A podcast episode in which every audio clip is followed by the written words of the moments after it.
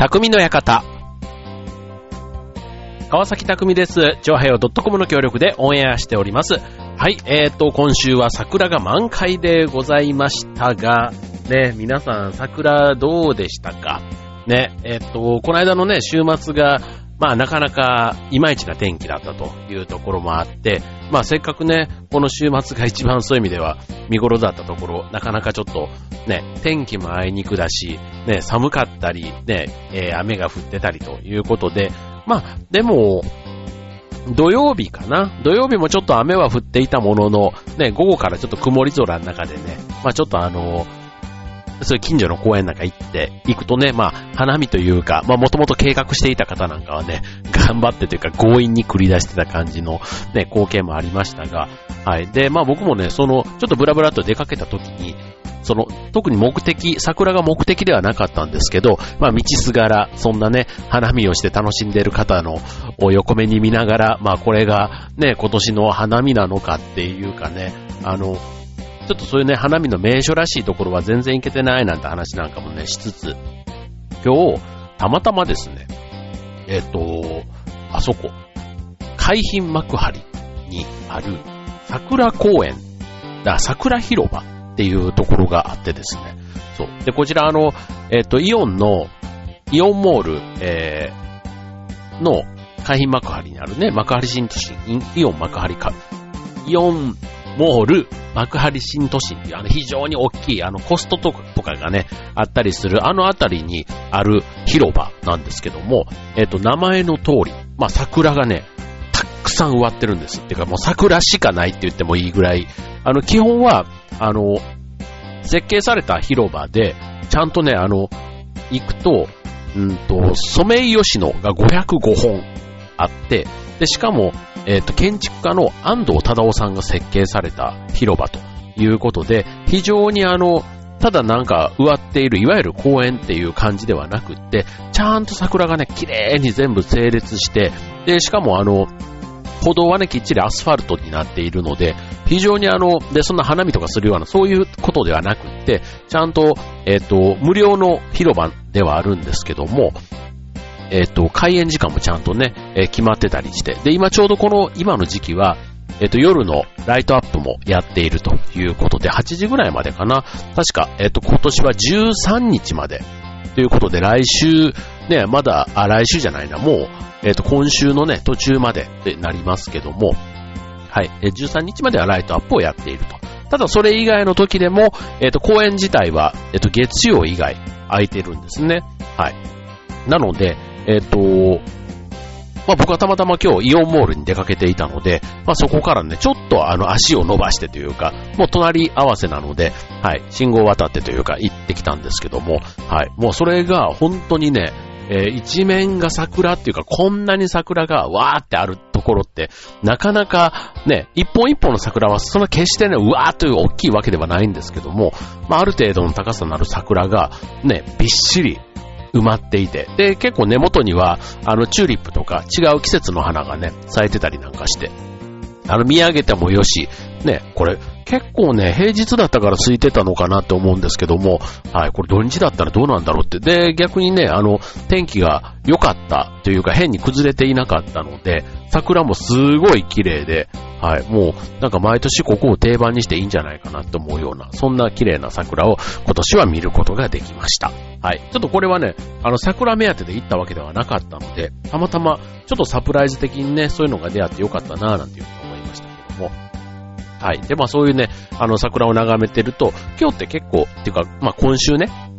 あの、入学式の学校なんかもやっぱ多かったりしてか、まあその帰りのね、えー、府警の方なんかが、その、まあ多分あの、近所のね、そういうショッピングモールなんかにも来た、その帰りなのかもしれませんけども、まあそのね、満開の桜の下でね、こう、記念撮影とかしてて、すごいこう春らしいというか、ね、あの、いい思い出になるんだろうなぁなんて思いながら、はい、眺めていました。はい、まあ、あのーね、入学って言ってもね、その幼稚園の入園に始まり、ね、幼稚園、小学校、中学校、高校、大学、社会人と、ね、いろんないろんな節目をちょうどこの4月に迎えてる方多くいると思います。はい。ね、うちのマンションにも住んでいた子がね、中学から高校になれば、ね、着る制服も変わり、ね、ちょっとまだ、あの、馴染んでいるかって言ったらね、まだまだちょっと、あの、違和感というか、見てるこっちもね、違和感を感じるところはありますけども、はい、なんかちょっとね、えー、一歩大人になったなっていう感じがね、本当に遠目から、そんな別に話しかけるわけではないですけども、なんか雰囲気からね、すごく伝わってきて、ね、なんかこう、4月の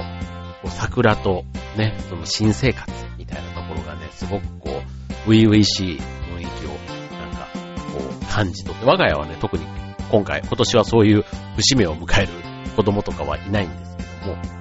はい。ただね、いとこがね、えー、いとこのところの、いとこじゃないな。だから、兄弟の、うちの子供から言うといとこなんで、僕の甥っ子だね。甥っ子が今年あの、中学受験をして、ね、無事、合格しまして、ね、えっ、ー、と、ね、芦田愛菜ちゃんもね、慶応ガールになったなんてニュースになっていますけども、はい、えっ、ー、と、その甥っ子が、えっ、ー、と、中学受験で見事合格をしてという、まあそんな、ね、我が家の、えっ、と、一族の話題の中ではそんな節目もね、一つあったりするわけなんですけども、まあ、まあこうやってね、新しい生活が始まれば、ね、あの、あそううちの子供もね、えっ、ー、と、ちょうど学年が変わるとクラス替えがあって、ね、毎回毎回このクラスは最高別れたくないとかって言ってるんですけど、まあ今日は今日でね、えー、新しいね、クラスのメンバーとなんかいろいろ話をしたらしく、もこのクラスは最高って言って帰ってきていたので、まあ結局どんなメンバーとでも最高なんだなっていうね、なんかそういうね、あのー風に思えた方が幸せだなって、そういう、いつもね、そういうところをね、子供から学ばせてもらってるって大変ですけど、はい、そんなところがありまして、とはいえ、ね、えー、初対面、ね、僕なんかはね、どっちかというとっていうか、えー、かなり人見知りなんです。はい。えー、こうやってベラベラ喋ってはいますけども、えっ、ー、と、そう、なんかね、えー、緊張するんですね。そう。緊張というか、そうね、慣れれば、慣れればというか、そんな別に時間もかかるわけじゃないつもりなんですけど、ただね、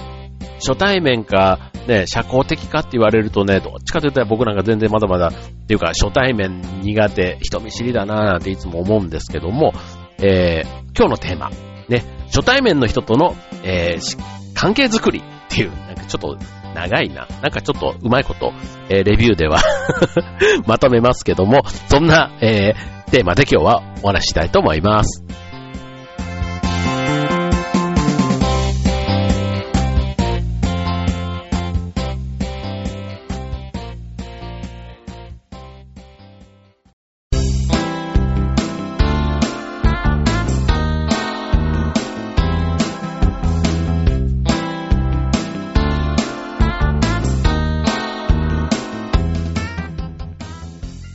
えー、今日の匠の館テーマは、初対面の人との、えー、関係づくりということでね、まあ人見知りの方はちょっと参考にしていただくといいんじゃないかなと思いますけども、まあ会社で言えばね、例えば新入社員、ね、新入社員自身がね、思ったりすることもあるでしょうし、受け入れるね、職場の人たちもどんな新人なんだろうって思ったりもするでしょうし、あとはね、新人じゃなくてもね、人事異動なんかね、そういうのも4月にあったりすると、とか、あと転勤とかね、社会人の方だとそういったもので、ね、新しい環境、ね、ドキドキするっていうのがあったりすると思います。で、今度、学校に置き換えれば、まあ、さっきのね、クラス替えもそうだし、新入生とかもそうでしょうし、ね、えっ、ー、と、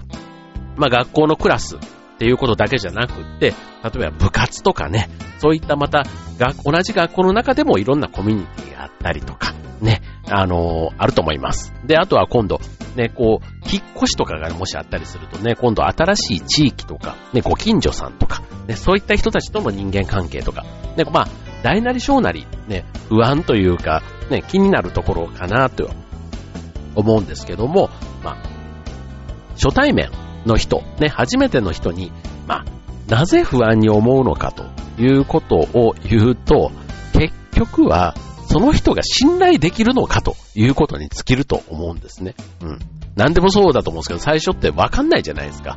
ね。だから、まあ、信頼できそう、要は仲良くできそうかというところを、ね、わかるまではどうしても人見知りになってしまったりとか、ね、なんかあの距離をちょっと置きながらとか、様子見みたいなとかなりがちだと思うんですけども、まあ、その部分がま結局不安につながってというとこだと思いますので、えっ、と、まあ、一旦ね、えー、信頼できるというか、懐に飛び込めれば、ね、えー、相手の、その、裏を読んだりとか、ね、こう、口調とか態度をね、え、気にしながらっていう、そういうところでこう、あの余計な気を使ったりっていうことはなくなると思うんですね。うん。で、さらに、そこで信頼関係ができると、ね、当然悩み事とか相談事もね、できるようになったりとか、ね、人間関係でのストレスを感じることがなくなってくると。で、さらにね、進むと、まあ、お互いね、いい刺激というか、情報交換し合ったり、ね、なんかいい関係でこう、お付き合いというかね、こう、できるメリットっていうのがきっとあるんだろうなと思うんですけども、えっ、ー、と、じゃあ、初対面の人とね、人間関係って言ってもね、まあ、簡単なようで、ね、その、今日ね、さっき言った、うちの子供のような、ね、新しいクラスで最高みたいな風になる、ね、そういう、ちょっとあの、パーリーピーポーみたいな、ね、そんなノリの方がなんか人生ね、あの、ラテン系というか、絶対得だなって思うんですけど、僕なんかそういう風になれないから、そう、もうね、ほんと羨ましいなって、なんかこの血のつながりというか、ね、我が娘だったりするから余計にね、あの、親が学ぶというか、僕が学ぶって言った方がいいのかな？だから、カミさんがそういう人なんでしょってね、この番組を聞いてる方は思うかもしれませんが、そう。まあ、そうってや、そうなのかな？うん。そんなね、うん、パーリーピーポーじゃないんですけど、うん、どっちかというとね、突然変異のような性格の娘だと個人的には思ってるんですけども、はい。まあ、ね、まあまあ、ちょっとそれはさておき、まあそういう風にね、なんかこう、オープンになるっていうのって結構ね、あの、大事かな思います。なんかあの、うん。で、オープンになるには、ある程度ね、バカになれないとダメだなってよく思うんですよ。ね、大人になったりとか、立場が偉くなったりすると、なかなかバカになれない。ね、あの、プライドだとか、ね、あの、ね、年を取ったりすると、なんかそこの部分にね、こう昔の自慢みたいなとことかにね、こう、しがみつきがちになったりするんですけども、なるべくそこがね、こう、余計な、ね、殻になるというか、ね、だからそういう、あの、錆びつき、ね、自分自身のキャラクターというか性格をね、余計にこう、がこう、固めてしまうっていうのかな、しなやかさがなくなるのかな。うん。だからそういうのをね、なるべくこう、身を軽くするというか、ね、固、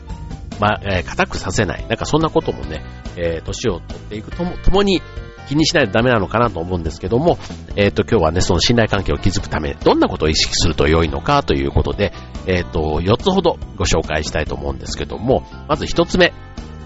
えー、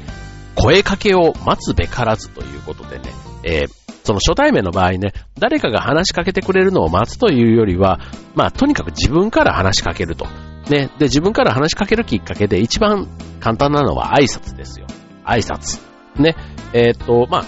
初対面同士で多かれ少なかれ自分だけじゃなくて相手もそれなりに緊張というか、ね、えっ、と、まあ、不安というかね、あったりするわけですよ。だから、まあ、話しかけてもいいのかなとか、話しかけられたら、それお互いが、なんか勝手にいろいろね、その、思ってるのが、まあ、緊張感だったりっていうことで、伝わって、ね、なんか、最初は話しかけにくい人だと思ったとかね、そういったことってあると思うんですね。だから、まあ、こういう緊張を打ち破るのが最初の一言で、まあ、はじめまして、私何々です。よろしくお願いしますと。ね、そこに、微笑み、ね、スマイルを加えて声をかけてみるというのが、まあ、初対面同士の緊張を解く、ね、いわゆる、えー、最初のコミュニケーション。よく研修なんかで言うと、ね、本題に入る前に自己紹介なんかをして、ね、アイスブレイクなんて言ってね、まさに氷を溶かす。ね、そういう時間を設けてくれたりしますけども、まあ、信頼関係の第一歩は自分から声をかける手間を惜しまないということなんですね。だから自分からアイスブレイクのきっかけを行う。まあ、つまり、まあ、名前を覚えてもらえて、まあ、そういう好印象、印象アップにつながるようなことをやるっていうのを自分からやるっていうのが、実は結果的には自分に返ってくるねっていうことを、まず、えー、ポイントの一つ目として知っとくといいんじゃないかというところですね。はい。続いて二つ目。で、今度、えっ、ー、と、相手の話を聞くときのポイントになります。はい。で、これは、えっ、ー、と、例えばやっちゃいけないね、NG な、えー、態度、まあ、姿勢というかね、えー、相手を受け入れる姿勢、要は話しかけてもらう。ね、さっき自分から話しかけるっていうのはまず、ね、えっ、と、とにかく待つよりは自分から行こうっていうのが一つ目。で、次、ポイントの二つ目は、今度、相手が来やすいっていうことで言うと、えっ、と、無意識のうちにやってしまう、例えば腕組みとか、ね、頬杖とか、あとは足を組んだりとか、ね、そういったところっていうのは、意外と相手を近づけさせない、なんかちょっと警戒してるような雰囲気を出してしまうんですね。で、と、特に足組みとかの僕結構癖だったりするんですけども、こう、こういうのをしちゃうと、相手が警戒をしてしまうわけですよ。うん。だから、足を組んだり、ふんぞり返ったり、一方であと猫背になったりね、こう姿勢が悪いっていうのも、あんまりいい印象にならない。あと、ま、表情で言えばね、仏頂面、さっきのね、スマイルの逆ですよね。仏頂面っていうのかな？うん。その、いわゆるちょっとね、不機嫌そうな、その、口角が下がってるというか、眉間にシワがあるというかね、とか。あとは、え、話しかけられたのに、なんか、あの、スマホを見たまんま、うーんってなんか、あの、生返事みたいな感じにするとかね。要は相手の目を見ないとかね。うん。あとは最後まで聞かずになんか、みたいな。まあそういったところですよね。で、あの、初対面の、まあ人の印象ってね、いろんなこう、あの、見た目とか話し方とかなんとかかんとかっていう中で、やっぱり見た目って7割ぐらい判断されるっていうんですね。そう。だから瞬時に印象が決まっちゃうっていうことを考えると、この姿勢っていうのは非常に大事ということで、まあ、まあ、なんていうの？人見知りの人でも話しかけられた時は頑張って、ね、相手の目を見るとかね、まあそういった、ね、腕を組んじゃってたら腕を組み、腕組みをやめるとか、ね、まあそういうちょっと、あの、失礼な態度みたいになっちゃうようなところは、まあそれは別にあの、同じ同級生とかね、同僚だったとしても、ね、ちょっと意識してやるといいんじゃないかというところですね。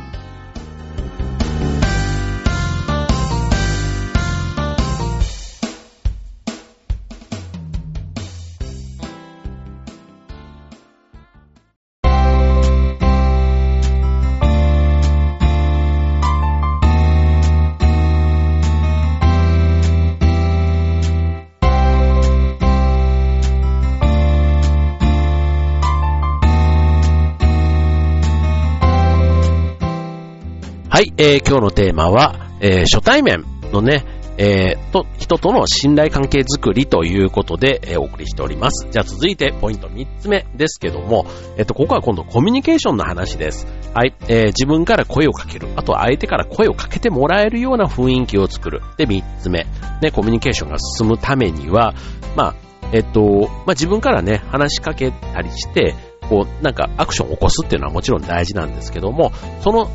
続き、今度コミュニケーションとして、相手に合わせるということを意識すると。もうこの辺はね、もうあの、初対面に限らずですね、最初の第一歩でうまくね、いったんだったらそれをね、うまく今度膨らませていくコミュニケーションのテクニックとして、えー、3つご紹介します。1つはペーシング。二つ目、ミラーリング。三つ目、オウム返し。なんか聞いたことあるんじゃないかなと思いますけども、えペーシング、ペースですね。ペース、声の速さや口調を相手に合わせること。ね。まあだから早口の人だったらそこそこ早く喋った方がいいし、ゆっくりの人だったらゆっくりめということですよね。まあ早口の人にのんびり返すと、ね、こいつとろいやつと思って帰ってイライラさせたりしてしまうから、まあそれなりにね、まあテンポよくっていうふうに考えた方がいいかもしれませんよね。はい。相手のテンポに合わせる。で、続いてミラーリング。ミラーです。鏡ですね。自分が鏡になったように、相手と同じ仕草をすること。うん。これはまあ、あの、相手と同じ仕草って言っても、あの、馬鹿にしたようにね、なんかその、相手がこう、ちょっとね、耳をこう、なんか、ちょっと照れ隠しでやったのをそのまま真似したんで、それ馬鹿にしてんのかって話になっちゃいますから、まあ、それはね、あの、なんていうの？でもちょっと、あなんていうんだろうな、この仕草の、ね、合わせてくれる、ちょっとなんか気の合う感じっていうのかな？うん。なんかわかります？これ。はい。ちょっとし、あの、もうちょっと詳しくね、知ら、知りたい方は、このミラーリングの、あの、こと、もうちょっと掘り下げてちゃんと調べてみ、いただいた方がいいと思うんですけども、はい。で、続いて三つ目、オウム返し。うん。これはね、あの、結構基本ですよ。あの、相手が言ったことを、の中のキーワードを繰り返す。うん。これこれこうなんですって言った時に、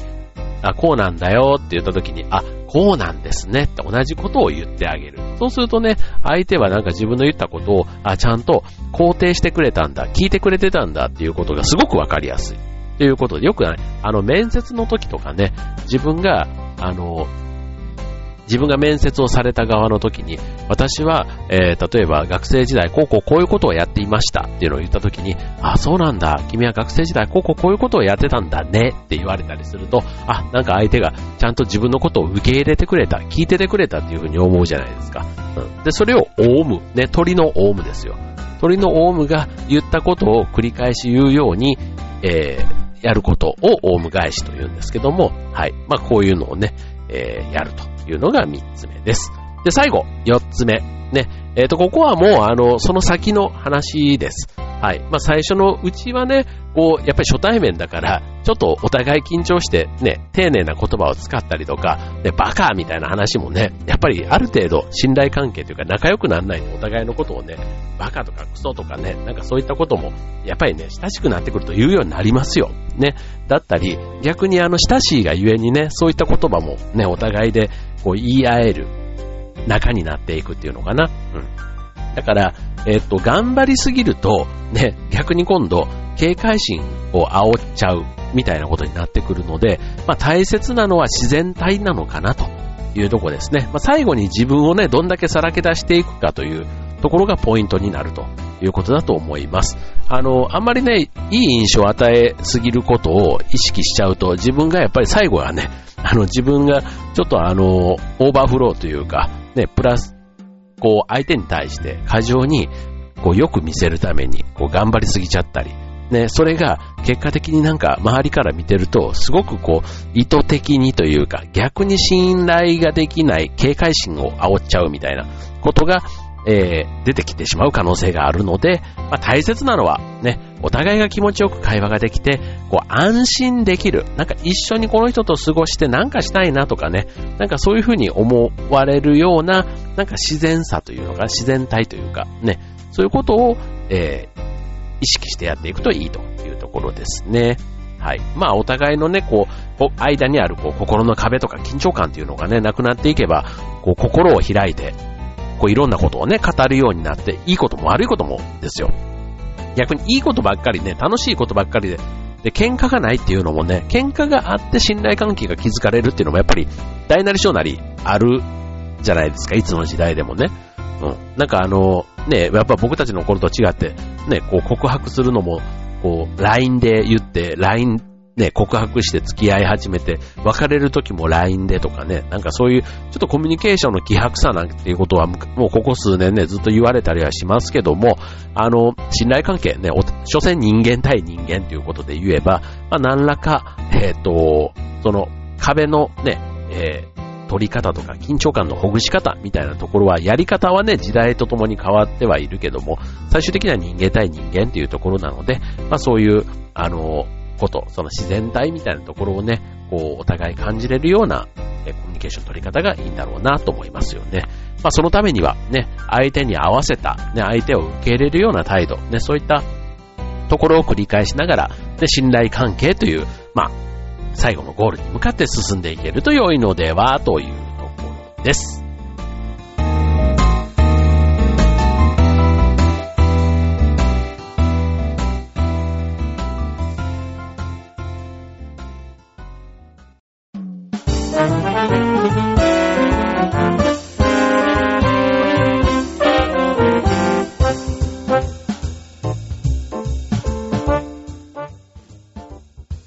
えー、今週の匠の館は、